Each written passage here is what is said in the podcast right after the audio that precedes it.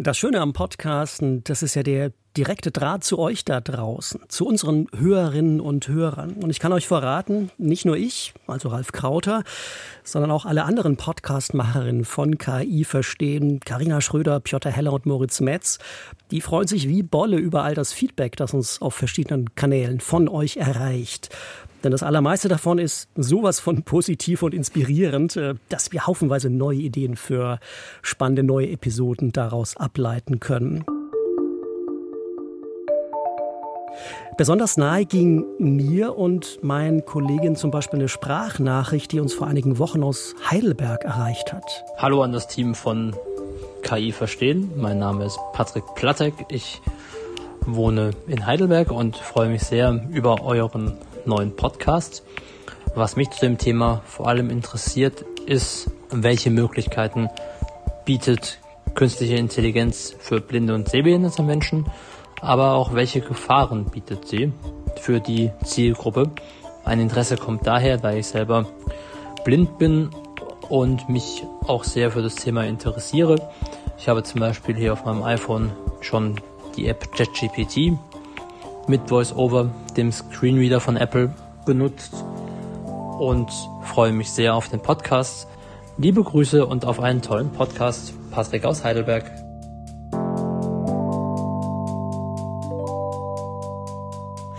Ja, vielen Dank, lieber Patrick aus Heidelberg. Und was glaubt ihr da draußen, was passiert bei uns in der wöchentlichen Redaktionskonferenz, wenn wir so eine Nachricht bekommen? Klar, wir gehen der Sache auf den Grund. Ja, das machen wir. KI verstehen. Der Deutschlandfunk-Podcast über künstliche Intelligenz im Alltag. Im Fall der Sprachnachricht von Patrick Plattek aus Heidelberg war es dann so, dass mein Kollege Piotr Heller, der in Darmstadt wohnt, sofort den Daumen gehoben hat und gesagt hat, wow, das ist doch bei mir um die Ecke. Ich würde den gern mal besuchen, um zu erfahren, welche KI-Werkzeuge benutzt er eigentlich und wie helfen sie ihm konkret im Alltag weiter. Künstliche Intelligenz für Sehbehinderte, das ist das Thema der heutigen Folge von KI verstehen. Und ein bisschen zugespitzt wollen wir fragen, lässt KI Blinde wieder sehen? Piotr, ohne mhm. das Ergebnis deiner Recherchen zu kennen, würde ich aus dem Bauch raus mal sagen, dass Blinde wieder sehen können, ist wahrscheinlich Zukunftsmusik, aber künstliche Intelligenz ja. hilft denen vermutlich heute schon im Alltag deutlich unabhängiger zu sein, oder? Ja, äh, genau das ist es. Also das, äh, wie du schon sagst, ist total zugespitzt gefragt. Es hilft, unabhängiger zu sein, aber vielleicht, um es auch mal den Leuten so ein bisschen klar zu machen, warum das jetzt auch für Leute relevant ist, die eben nicht äh, blind sind, ja, also du und ich. Und das ist eine Sache, die mich bei dieser Recherche wirklich total überrascht hat. Ja, wir gehen ja irgendwie davon aus, okay, wir machen jetzt was über KI, die Blinden und Sehbehinderten helfen kann. Stimmt ja auch. Aber aktuell läuft es auch gerade andersrum. Ja, paradoxerweise wird den KIs mit Daten, die teilweise von Blinden und von Sehbehinderten stammen oder eben explizit für sie gemacht wurden, jetzt das Sehen beigebracht. Und also im Endeffekt betrifft es uns alle, die wir KI benutzen. Ich habe mal als Vorbereitung für diese Episode nochmal gegoogelt. Ähm, man findet da mhm. recht schnell zum Beispiel den Deutschen Blinden- und Sehbehindertenverband, der Zahlenliste, denen zufolge es in Deutschland rund 70.000 Menschen gibt, die blind sind und zusätzlich knapp 50.000 Menschen, die hochgradig sehbehindert sind, wobei die wahren Zahlen wahrscheinlich höher sind. Ich habe mich dann auch gefragt, okay, wie relevant ist eigentlich das Thema? Vor dem Hintergrund, was du gesagt hast, ist klar sehr relevant. Mir ist noch ein anderes Argument eingefallen. Ich habe mhm. nämlich im direkten Familienkreis eine ältere Dame, die kürzlich vom Augenarzt die Diagnose Makuladegeneration bekommen hat. Mhm. Das ist eine fortschreitende Augenerkrankung, die ältere Menschen oft betrifft. Da wird die Netzhaut nicht mehr ausreichend mit Nährstoffen versorgt und wenn es dumm läuft, ähm, verliert man dadurch schleichend das Augenlicht. Ne? Also ja. selbst wenn wir beide heute noch ganz gut sehen, wissen wir nicht, was das Alter mit sich bringen wird. Also auch deswegen aus meiner Sicht ganz klar ein spannendes Thema, das uns alle angeht. Wie kann KI uns helfen, wenn wir das Sehvermögen nicht mehr so haben, wie wir es uns gerne wünschen würden, trotzdem gut durch den Alltag zu kommen? Absolut. Und es wird ja auch zu einem gesellschaftlichen Problem, wenn wir uns überlegen, dass die Gesellschaft immer älter wird. Also wir werden immer mehr eine Gesellschaft sein, die auf solche Hilfen angewiesen ist. Springen wir rein, Piotr. Dein Job war, beziehungsweise du hast dich freiwillig gemeldet. Ich recherchiere das und ich vermute mhm. mal, als erstes hast du auch tatsächlich Kontakt zu dem Hörer äh, Patrick Plattek aufgenommen, den wir gerade gehört haben, oder? Ja, klar, Kontakt aufgenommen, über Signal haben wir gesprochen und dann haben wir uns verabredet und ich habe ihn mal besucht. Patrick. Ja, ja, grüß dich, freut mich. Schön, dass du da bist. Ja, freut mich auch und danke, dass du mich hier gleich auf der Straße empfängst. Sehr, sehr gerne. Dann komm bitte rein. Wir müssen hoch in den dritten Stock. Ihr habt euch getroffen. Was war dein erster Eindruck? Wie würdest du diesen Patrick beschreiben? Ja, also du hast ja schon gehört, also ich bin dann angekommen im Auto, der hat mich gleich auf der Straße begrüßt. Ich glaube, der hat mich auch schon äh, die Schritte gehört, wie ich da ankomme und hat sich mir so zugewandt, wusste praktisch schon oder hat vermutet, wer da kommt. Und ist ein aufgeschlossener Typ, 29 Jahre alt, seit Geburt an blind und eben auch sehr an Technik interessiert. Ja, wir sind dann also hochgegangen in den dritten Stock in seine Wohnung, haben uns dann mal an den Esstisch gesetzt und ich wollte als erstes mal lernen, wie er überhaupt Technologie nutzt, um sich so in der Welt zurechtzufinden. Wir kamen da relativ schnell aufs Smartphone und mhm. ähm, ich habe dir mal äh, hier mal einen Ausschnitt aus unserem Gespräch mitgebracht.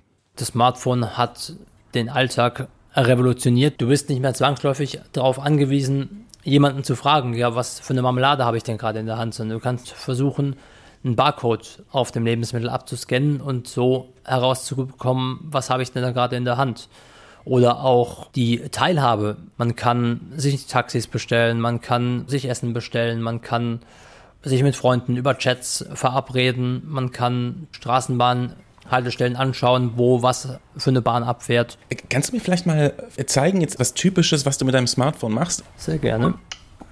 Sprachausgabe aktiviert. Wenn ich jetzt irgendwo hintippe, dann bekomme ich vorgelesen, was sich unter meinem Finger quasi befindet. Wenn ich jetzt meine Mails abrufen möchte, dann. 29 ungelesene E-Mails. Ungelesen, Tom Hadley, Elfmeter, Paukenschlag, Schalke setzt Trainer Reis vor die Tür, Trainer beben beim FC. Zur Auswahl einer eigenen Genau, das war jetzt zum Beispiel eben eine Mail, da hat jemand in der Mailingliste geschrieben, dass Schalke 04 ihren Trainer Thomas Reis ähm, entlassen hat.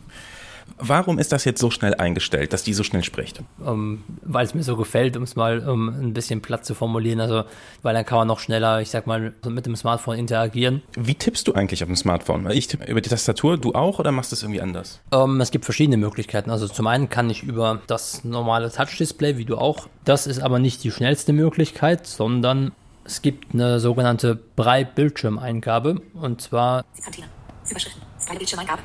So. Und ich habe jetzt auf dem Display eine virtuelle Punktschrift-Tastatur vor mir, bestehend aus sechs Punkten. Wenn ich jetzt meine Finger entsprechend positioniere, kann ich da ziemlich zügig schreiben. Ich hoffe, das Ganze ist momentan richtig kalibriert. Heute. ST ist. Sie Mittwoch. Heute ist Mittwoch. Genau.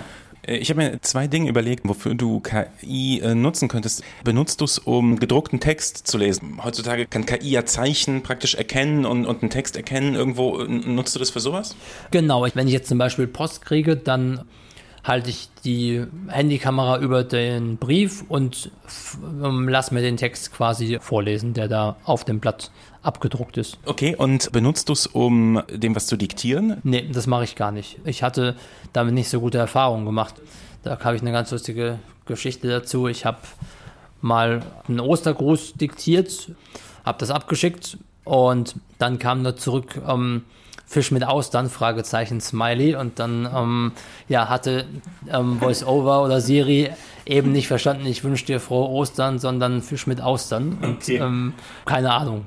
Ja, das ist der Patrick. Krass, ja, also unheimlich beeindruckend. Also mir sind ein paar Dinge aufgefallen. Das mhm. erste, das Sprachausgabetempo, das er da gewählt hat für seinen Screenreader, der Hammer. Also er hört im äh, Schnelldurchlauf quasi.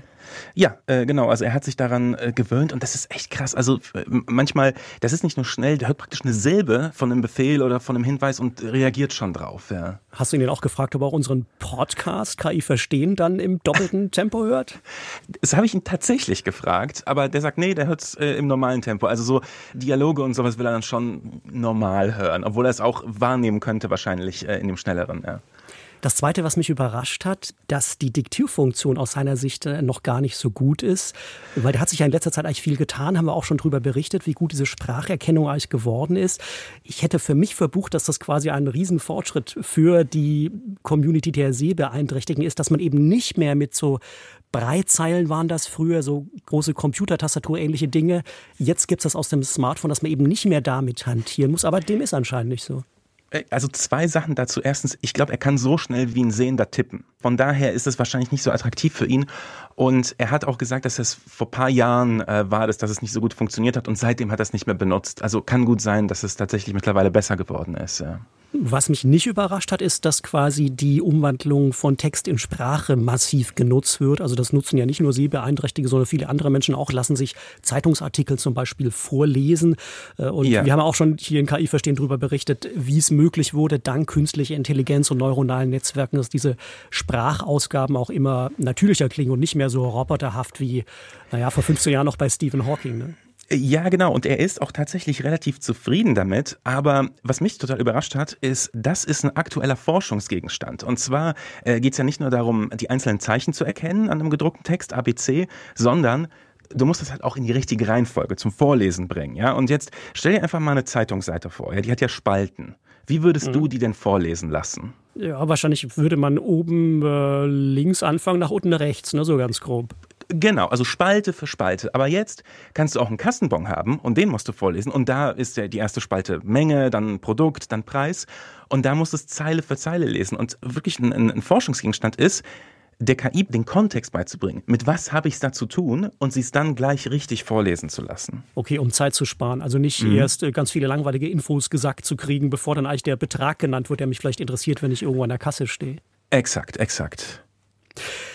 Piotr, was du wahrscheinlich nicht weißt, äh, weil ich schon ein bisschen länger im äh, Wissenschaftsjournalismusgeschäft bin als du. Ich war vor 20 Jahren, also so kurz nach der Französischen Revolution war das ungefähr, mal als Reporter für den Deutschlandfunk auf einer Messe in Berlin, wo Technik für Sehbehinderte und Blinde gezeigt wurde.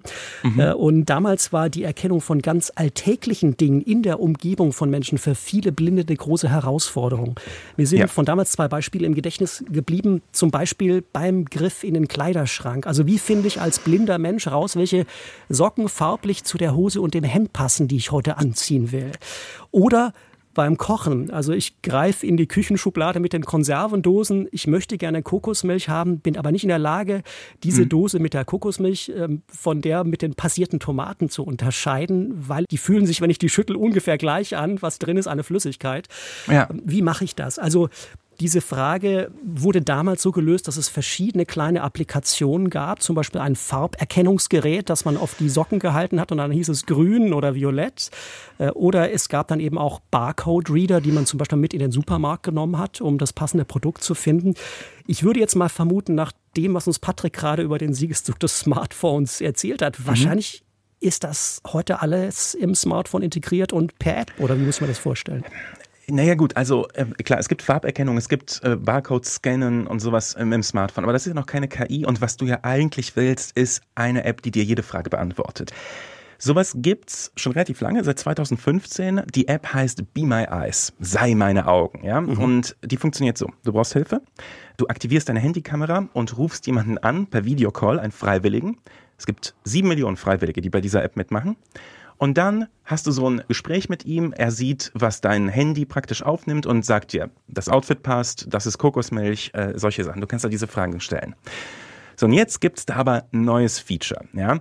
Du rufst nicht mehr bei einem Freiwilligen an, sondern Be My Eyes macht ein Foto und schickt das an eine KI, an GPT-4, um genau zu sein. Ja, das ist die neueste Version von diesem Sprachmodell von OpenAI.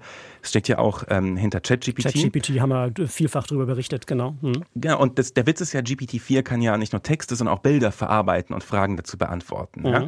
Also jetzt in dieser Woche rollt diese Firma Be My Eyes dieses Tool auch wirklich für alle Nutzer aus. Bisher war das nur als Testversion für einige Nutzer verfügbar und der Patrick, der verwendet das tatsächlich auch selbst. Was macht er damit? Genau wie du gesagt hast, ja, also der will erkennen, was von Lebensmitteln in der Hand hat. Äh, wir sind mal an seinen Kühlschrank gegangen, das ist der zweite Teil unseres Interviews. Es geht eben oft darum, zum einen zu erkennen, von welcher Marke ist das Produkt und wenn es ganz gut läuft, vielleicht sogar noch das Haltbarkeitsdatum. Dann lege ich die jetzt mal hier mit der breiten Seite nach oben. Ja, also die liegt jetzt praktisch auf der Küchenzeile. Genau. Und jetzt öffne ich die App Be My Eyes und löse aus. Foto aufnehmen. Bild analysiert. Bitte warten. Klingelmodus. Und jetzt hört man den Ton, der signalisiert, die App verarbeitet und erkennt das Bild. Auf dem Bild ist eine Packung nicht zu sehen. Die Packung hat eine weiße Kappe und zeigt eine grüne Wiese mit Bergen im Hintergrund. Es gibt auch ein Logo mit einer roten Blume und dem Text Schwarz-Weidmilch. Unter dem Logo steht haltbare Weidemilch. Genau. Äh, okay, es hat jetzt gesagt haltbare Weidemilch und es stimmt auch. Stellst du da auch manchmal Rückfragen? Ja, ähm, habe ich auch schon gemacht. W. Lange. ST ist. I, D. Sie haben Wie lange ist die Milch haltbar? Die Maya I. Auf dem Bild ist das Haltbarkeitsdatum der Milch nicht sichtbar. Könnten Sie bitte ein Bild von der Seite oder der Oberseite der Packung machen, wo normalerweise das Haltbarkeitsdatum zu finden ist? Okay, also es hat gesagt, es will ein weiteres Bild und hat dir auch gesagt, äh, das Haltbarkeitsdatum ist normalerweise auf der Oberseite der Packung zu finden. So, und das machen wir mal. Die Maya I. Auf diesem Bild kann ich das Haltbarkeitsdatum sehen. Die Milch ist ungeöffnet mindestens haltbar bis zum 18. November 2023. Stimmt. Ja. Und schon haben wir die Info. Und die Möglichkeit zu haben, dass ich quasi Tag und Nacht mehr Informationen von Produkten erfragen kann, das ist schon ja, Wahnsinn. Die App äh, ist ja ursprünglich so gewesen, dass man das äh, Freiwilligen, die, die da praktisch mithelfen, schicken kann. Hast du das äh, auch schon mal benutzt? Ähm, nein, also weil es ist ja so, äh, du kannst mit der App jemanden per Video anrufen, also da wird dann deine Videokamera aktiviert. Ich habe das mal eine Zeit lang genutzt, aber der Gedanke, dass dann jemand in meine Wohnung guckt, war mir nicht so sympathisch und umso glücklicher bin ich, dass es jetzt die KI-Funktion gibt. Ist dann Datenschutz also praktisch tatsächlich auch der Grund oder also Persönlichkeitsschutz? Du willst nicht, dass jemand in deine Wohnung reinguckt, ja? Genau, genau. Du schickst ja trotzdem ein Bild an irgendeine Firma und äh, also machst du dir da eigentlich Gedanken? Grundsätzlich mache ich mir sehr viel Gedanken über Datenschutz, aber in dem Fall sehe ich es ganz klar so. Es ist ein ganz klarer Mehrwert für Blinde und Sehbehinderte. Irrsinnig spannend, ja. ja. Es ist spannend, ich will nur um äh, keine falschen ähm, äh, Eindrücke zu wecken. Diese Zeit, ich habe das ein bisschen gestrafft ab dem Foto, bis die App antwortet. Also das dauert ein paar Sekunden mehr als tatsächlich. Also das ist jetzt nicht so responsiv, wie das da jetzt geklungen hat, aber das hätte zu lange einfach gedauert. Ja. Trotzdem äh, kann man sich natürlich wirklich leicht vorstellen, dass das ein tierischer Mehrwert ist. Aber ich finde die Frage, die der Patrick da schon selber aufgeworfen hat, schon durchaus auch relevant. Also da überträgt man ja Kameras aus seiner eigenen Wohnung, vielleicht aus einer Mhm. privaten Umgebung auf irgendeinen Cloud-Server. Ähm, Ja. Das ist bei Be My Eyes so, das ist aber auch bei anderen Apps, die es ja durchaus auch gibt, die ein ähnliches Portfolio anbieten, genauso. Also zum Beispiel bei Microsoft äh, Seeing AI äh, oder es gibt noch so eine App SuperSense, die ich äh, mir auch mal runtergeladen habe und ausprobiert habe. Da muss man immer irgendwie erst mal dreimal klicken, dass man damit einverstanden ist, dass diese Kamerabilder hochgeladen werden. Ja. Was weiß man denn in Sachen Datenschutz? Also ist diese Sorge von Patrick in gewisser Hinsicht berechtigt?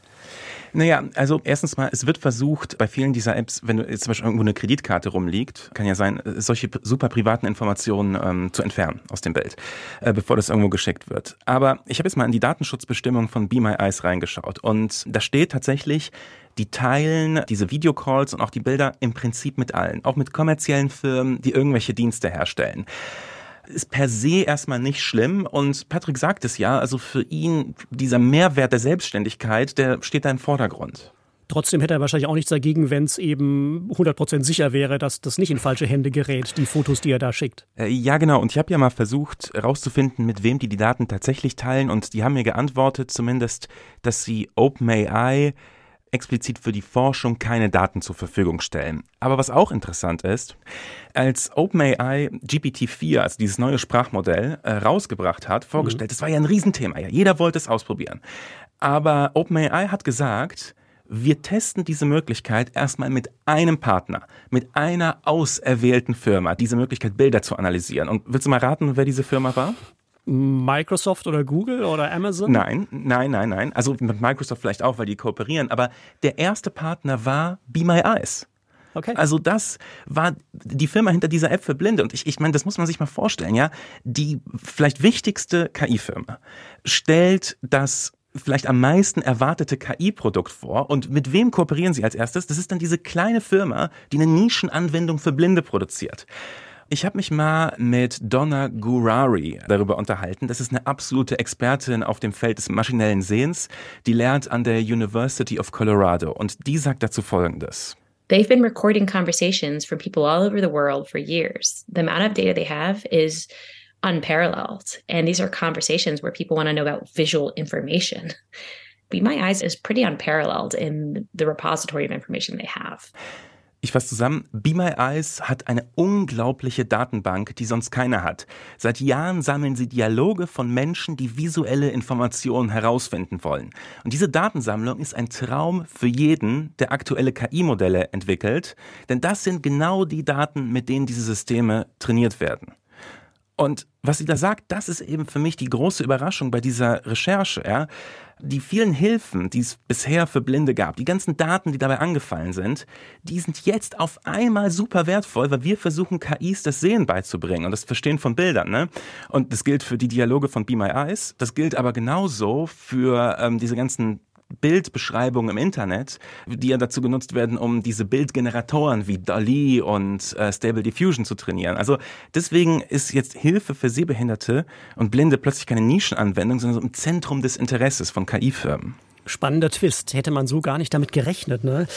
Ich habe gelesen, es gibt inzwischen mindestens 100 barrierefreie Apps als Alltagshelfer für Blinde und Sehbehinderte. Wahrscheinlich inzwischen viel mehr. Die Zahl war von 2021, die ich gefunden habe. Und immer mehr dieser Apps nutzen natürlich auch künstliche Intelligenz. Lass uns noch mal zurück zur Einstiegsfrage springen. Also wir wollen ja wissen, wie gut helfen solche mhm. KI-Systeme inzwischen Blinden im Alltag.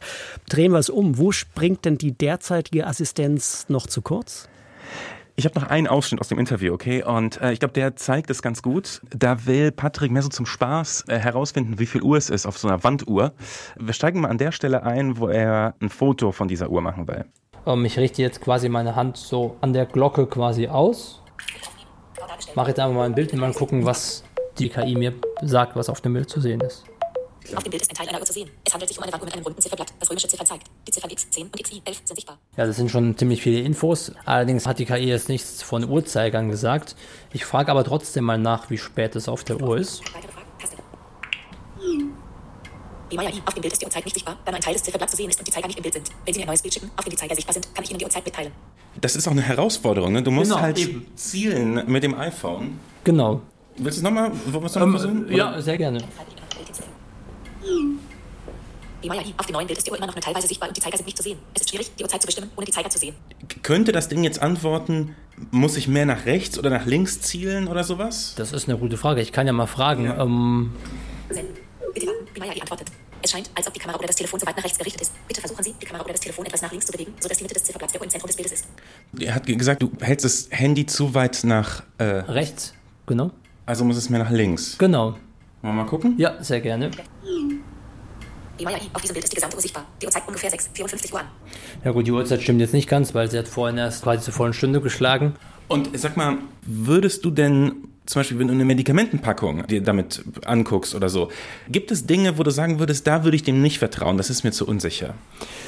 Bei Medikamentenpackungen würde ich erstmal gucken, ob der Name des Medikaments nicht in Punktschrift auf dem Medikament aufgedruckt ist.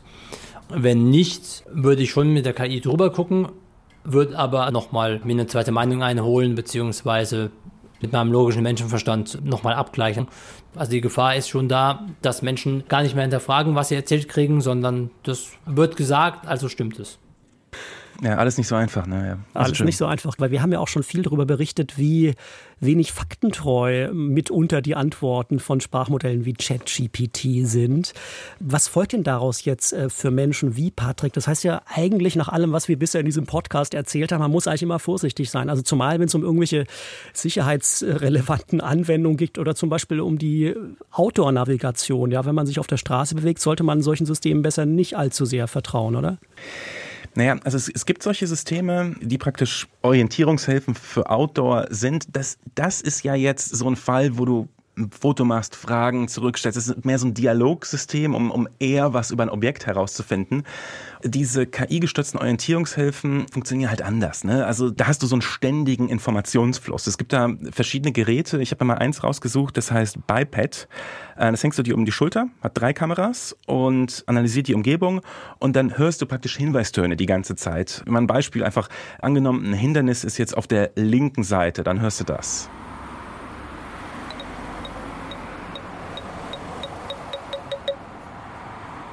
Ja, ist irgendwie klar. Und wenn jetzt ein Auto von rechts auf dich zukommt, dann kommt so ein Ton.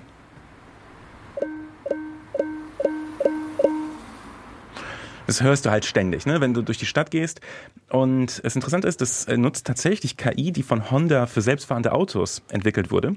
Und das ist eben eine Sache, die ist halt sehr robust. Ne? Sie erkennt einen Gegenstand, also Äste, Löcher, alles, was dir gefährlich werden könnte. Und denkt sich aber keine Geschichte zu diesem Gegenstand aus und kann auch keine Fragen mehr dazu beantworten.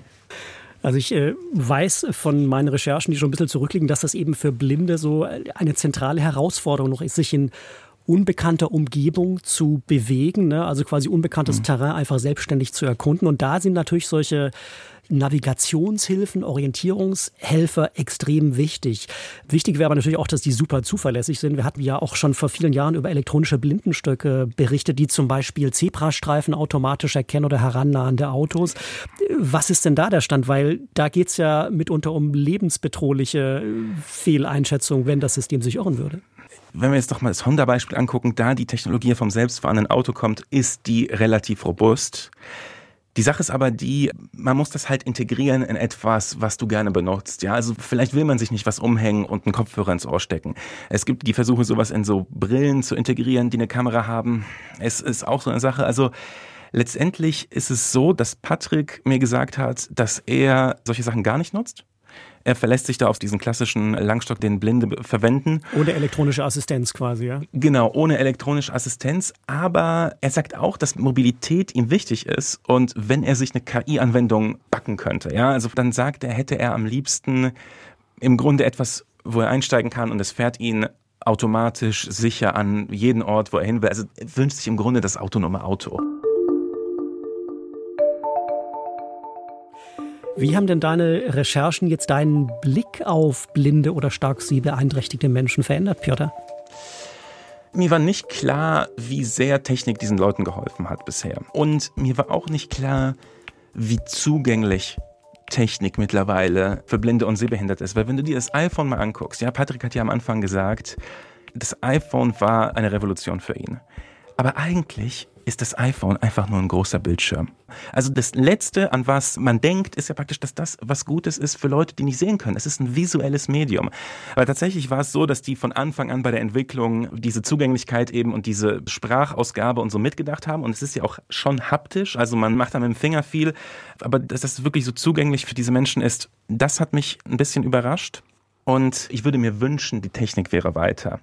Weil es, es sind dann tatsächlich immer noch Hürden da. Ja? Also du hast wirklich diese tolle App, ja, die dir sagt, was vor dir ist, was für ein Produkt du da vor dir hast oder so. Aber du musst halt fotografieren können und zielen können. Und das ist natürlich ein Riesenproblem für die Leute.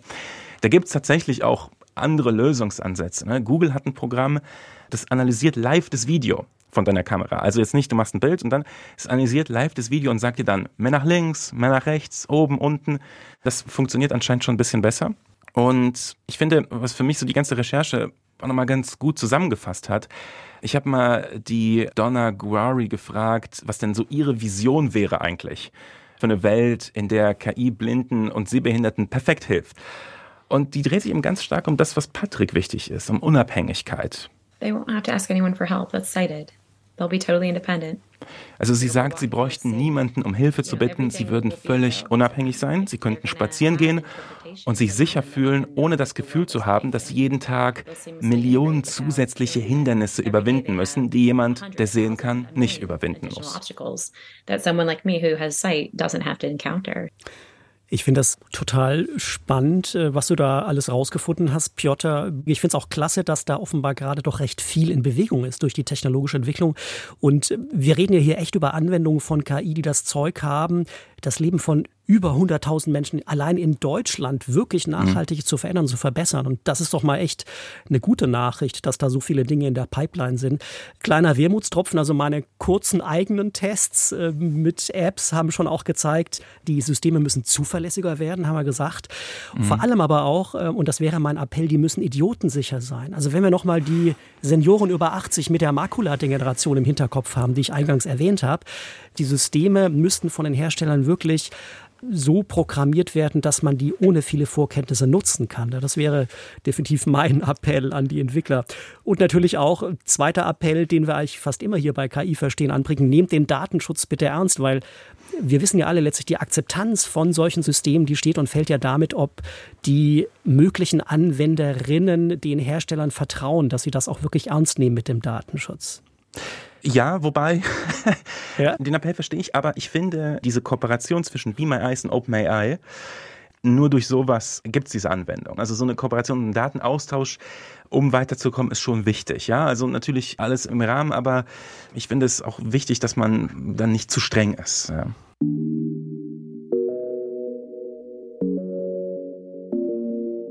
Ganz wichtig aber auch für uns, falls ihr da draußen persönlich betroffen seid oder eigene Erfahrungen habt oder Dinge genauso seht wie wir oder aber auch ganz anders, lasst es uns gerne wissen. Schreibt gerne eine Mail an kiverstehen.deutschlandfunk.de oder schickt uns eine Sprachnachricht via Signal oder WhatsApp an 0152 5952 9753. Genauso wie Patrick Plattek das getan hat. Vielen Dank, Patrick.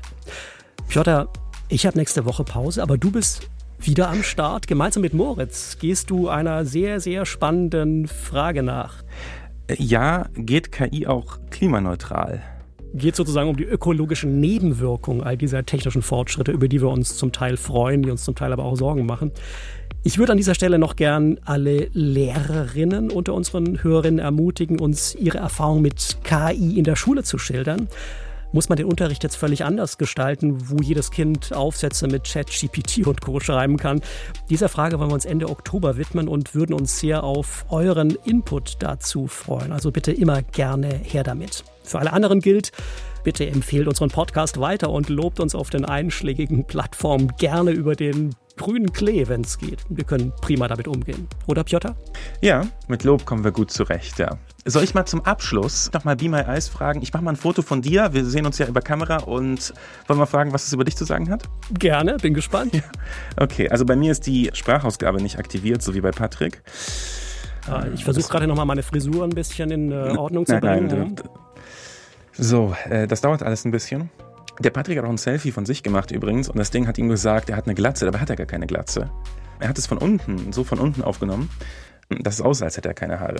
Das Bild zeigt einen Screenshot eines Microsoft Teams Anrufs mit einem MacBook. Im Anruf ist ein Mann namens Ralf Krauter zu sehen. Ach so, ja gut, das steht Woher da weiß natürlich. Er das? Okay, das ja, weil da. oben namens Ralf Stimmt. Krauter zu sehen. Ja, ja, klar, okay. Der Kopfhörer trägt und in ein Mikrofon spricht. Er trägt ein gestreiftes Shirt. Alles richtig, da ist nicht mehr dazu zu sagen. Das Ding funktioniert. Ja.